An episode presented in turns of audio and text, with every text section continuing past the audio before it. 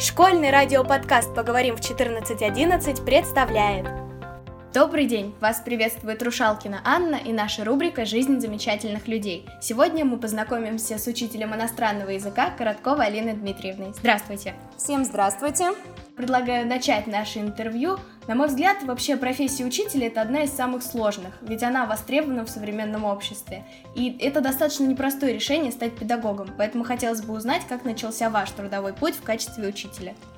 Очень интересный вопрос, потому что изначально я хотела пойти на психолога, и после школы первым делом подала документы в РУДН на психологический факультет, но, к сожалению, не добрала одного балла по математике. Ну, не к сожалению, может, даже к счастью, не добрала этот балл, и поэтому я туда поступить не смогла.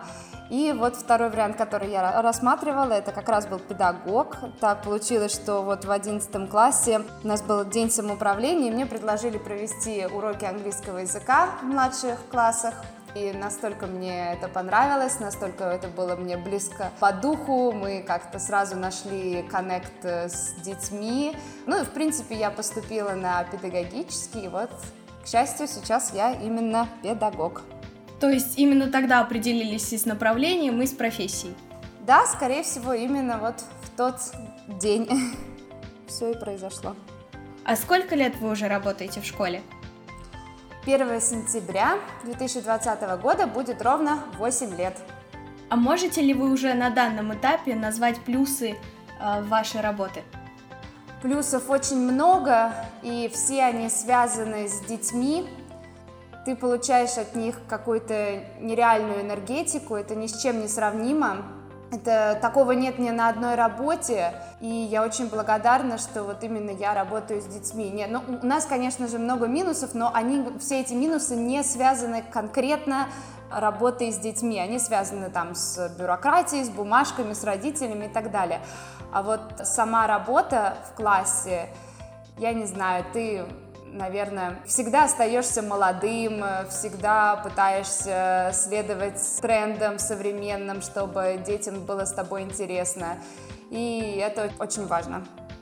Хотелось бы также затронуть отдельно тему ваших учеников, ведь для них вы становитесь верным наставником, другом и советником, который прививает чувство прекрасного. Скажите, как вы думаете, с каждым новым поколением становятся ли школьники более сложными в плане воспитания?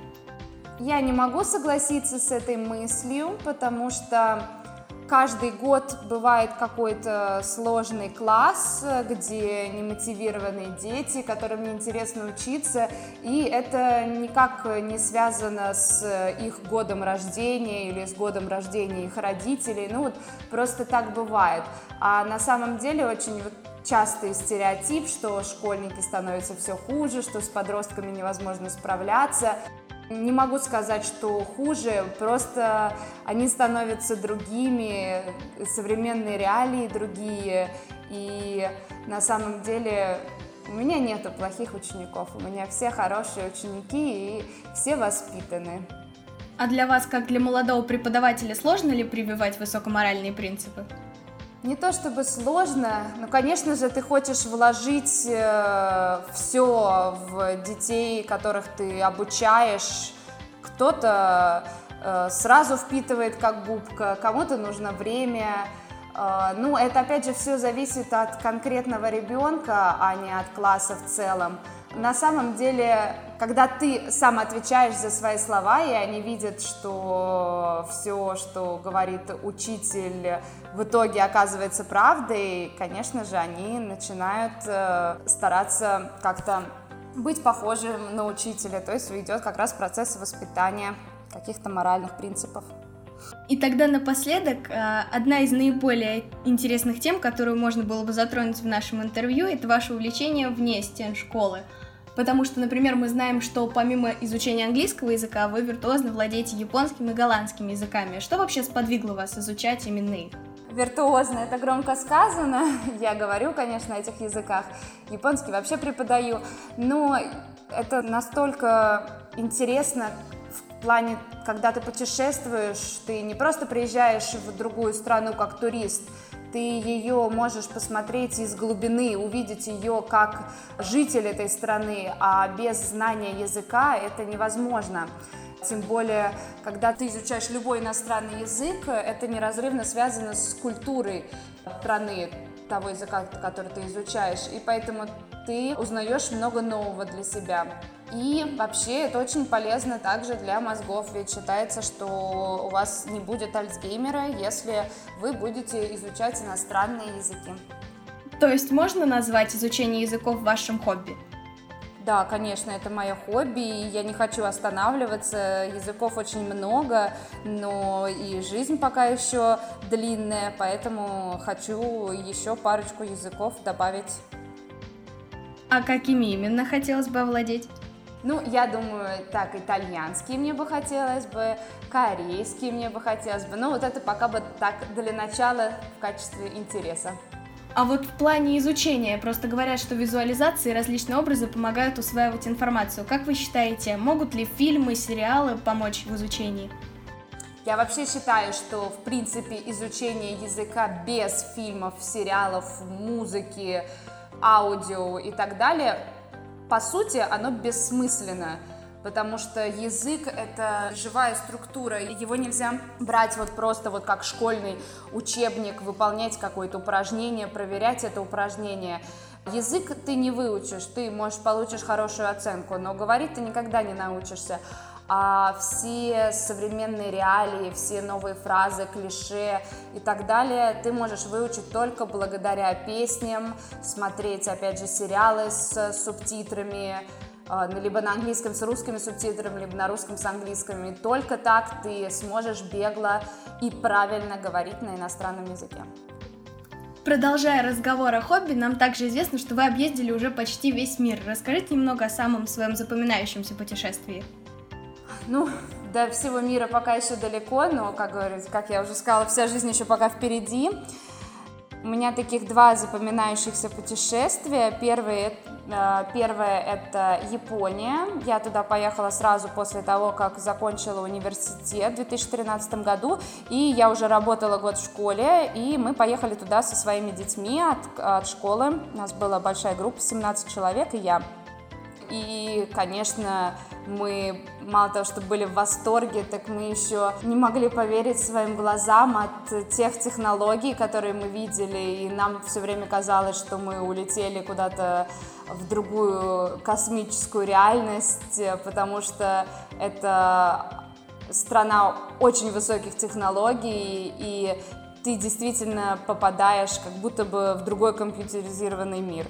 И второе, одна из моих любимых поездок, это поездка в Норвегию, вот, потому что так такой красоты я еще не видела никогда и нигде, и даже не знаю, вижу еще, еще ли, потому что если ты объедешь всю Норвегию, тебя будет, например, 4 сезона за раз ты можешь посмотреть, и весну, и лето, и осень, и зиму, и это, конечно, невероятные ощущения, воспоминания. А какой транспорт вы предпочитаете в путешествии? Потому что мы знаем также, что вы феноменально водите автомобиль, развивая все, же, все стереотипы о женщинах за рулем.